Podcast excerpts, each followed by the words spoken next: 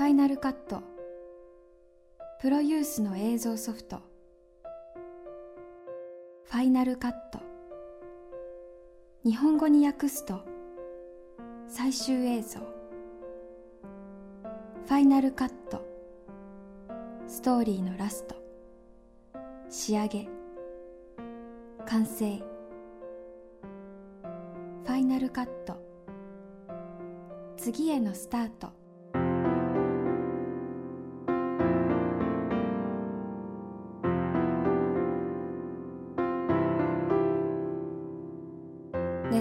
発信するファイナルカット。今回のキーワードはアクション監督。前回に引き続きお話を伺うのはアルファスタント小池達郎さん。アメリカでも活動を続けています。きっかけはもう本当になんかこの世界に入ってというか人生全てがこうなんかそう流れでですね。えー、っと14からこのスタントの世界に入ったんですけどえー、そうですね。22ぐらいの時にそのアルファスタントっていう今僕があの所属しているその会社を立ち上げる際にあの、まあ、アメリカに行ってその、まあ、アクションというかスタントの本場なんでていろいろこう勉強しようとしてアメリカに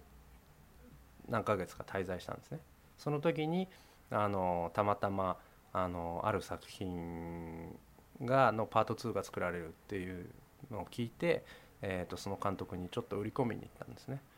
それでその売り込みに行ったらなんかあのその監督自体がそのアジア通というかその日本がもうちょくちょく来てる監督でそれでにそのやりたい方向性っていうのも日本だとか香港のああいうアクションをこうやりたいんだっていうのがあってですねたまたまあのじゃああのその映画が入ったらやりましょうということになってそして一回日本に帰ってその映画をやりにアメリカに行ったんですね。そしてその映画を終わった後また日本でさあやろうかってなったらあのその映画関連からあのあるテレビシリーズなんですけどそのテレビシリーズ、まあ、パワーレンジャーなんですけどね。パワーレンジャーっていうのが今日本あのアメリカでやっててそれでアメリカ人のそのスタントマンたちを使ってたんだけどその日本の原作というか日本のあのものなんでその日本の動きっていうのを取り入れたい。それで日本人のスタントマンがアメリカでやってたぞっていうのを聞きつけてそれで連絡が来てあのアメリカでですね。あの行く羽目になってしまった。それで初めも5ヶ月だって言われてそれで5ヶ月行って日本に帰ってこようと思ったらまた次のシーズンもやるぞってなって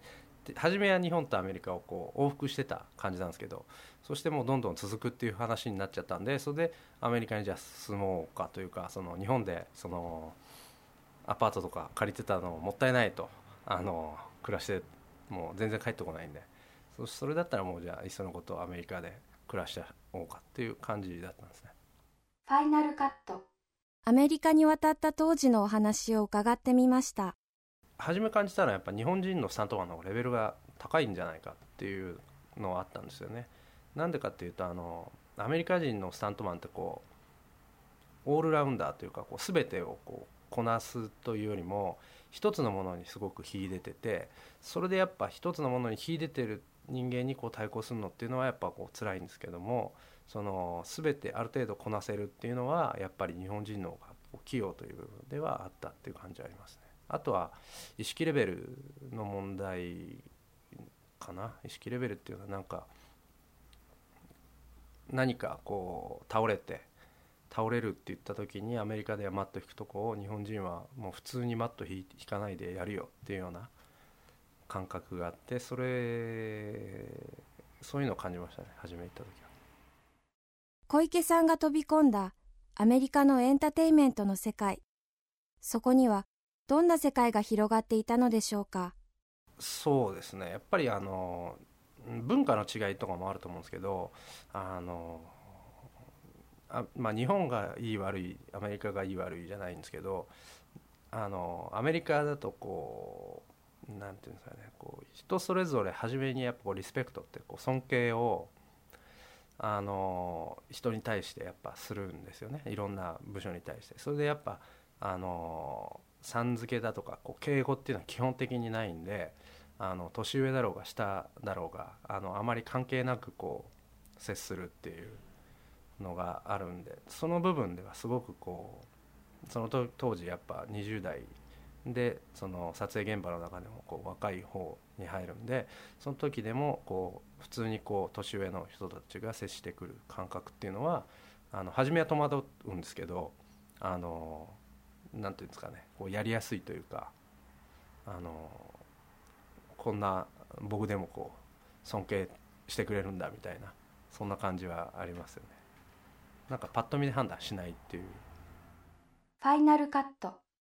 次回。ファイナルカットの詳しい情報は番組ホームページをチェックしてください。ナレーターは阿久澤奈々でした。大学生の思い出の一歩。えー、門田美穂です、えー、私の思い出の作品は「Two Weeks Notice」っていうラブコメディですね。それが多分中3か高1ぐらいだったんですけど友達小学校の友達に女の子を紹介しなきゃいけなくなったから会ってくれと言われて横浜駅で待ち合わせをしてで私待ち合わせのところに行った時にあこの人はないなこの人だったら嫌だなって思った人がいてその人だったんですよ。でこれは今日一日つまんないなと思って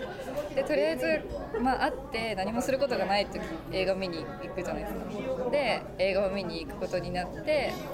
見たのが 2weeks notice だったんですけど見ててやっぱり隣にいる人があんまり好きな人じゃないっていうか好きな人じゃないし全然気になりもしないしもう論外だったんですごい映画自体がつまんなくすごい感じちゃってで終わった後にこうお茶をして話しててこう満面の笑顔で「楽しかったね」って言われた時にああ限界だと思ってそこで帰った思い出がありますね。後から見たら映画自体は楽しかったんですけどそういう思い出の映画です。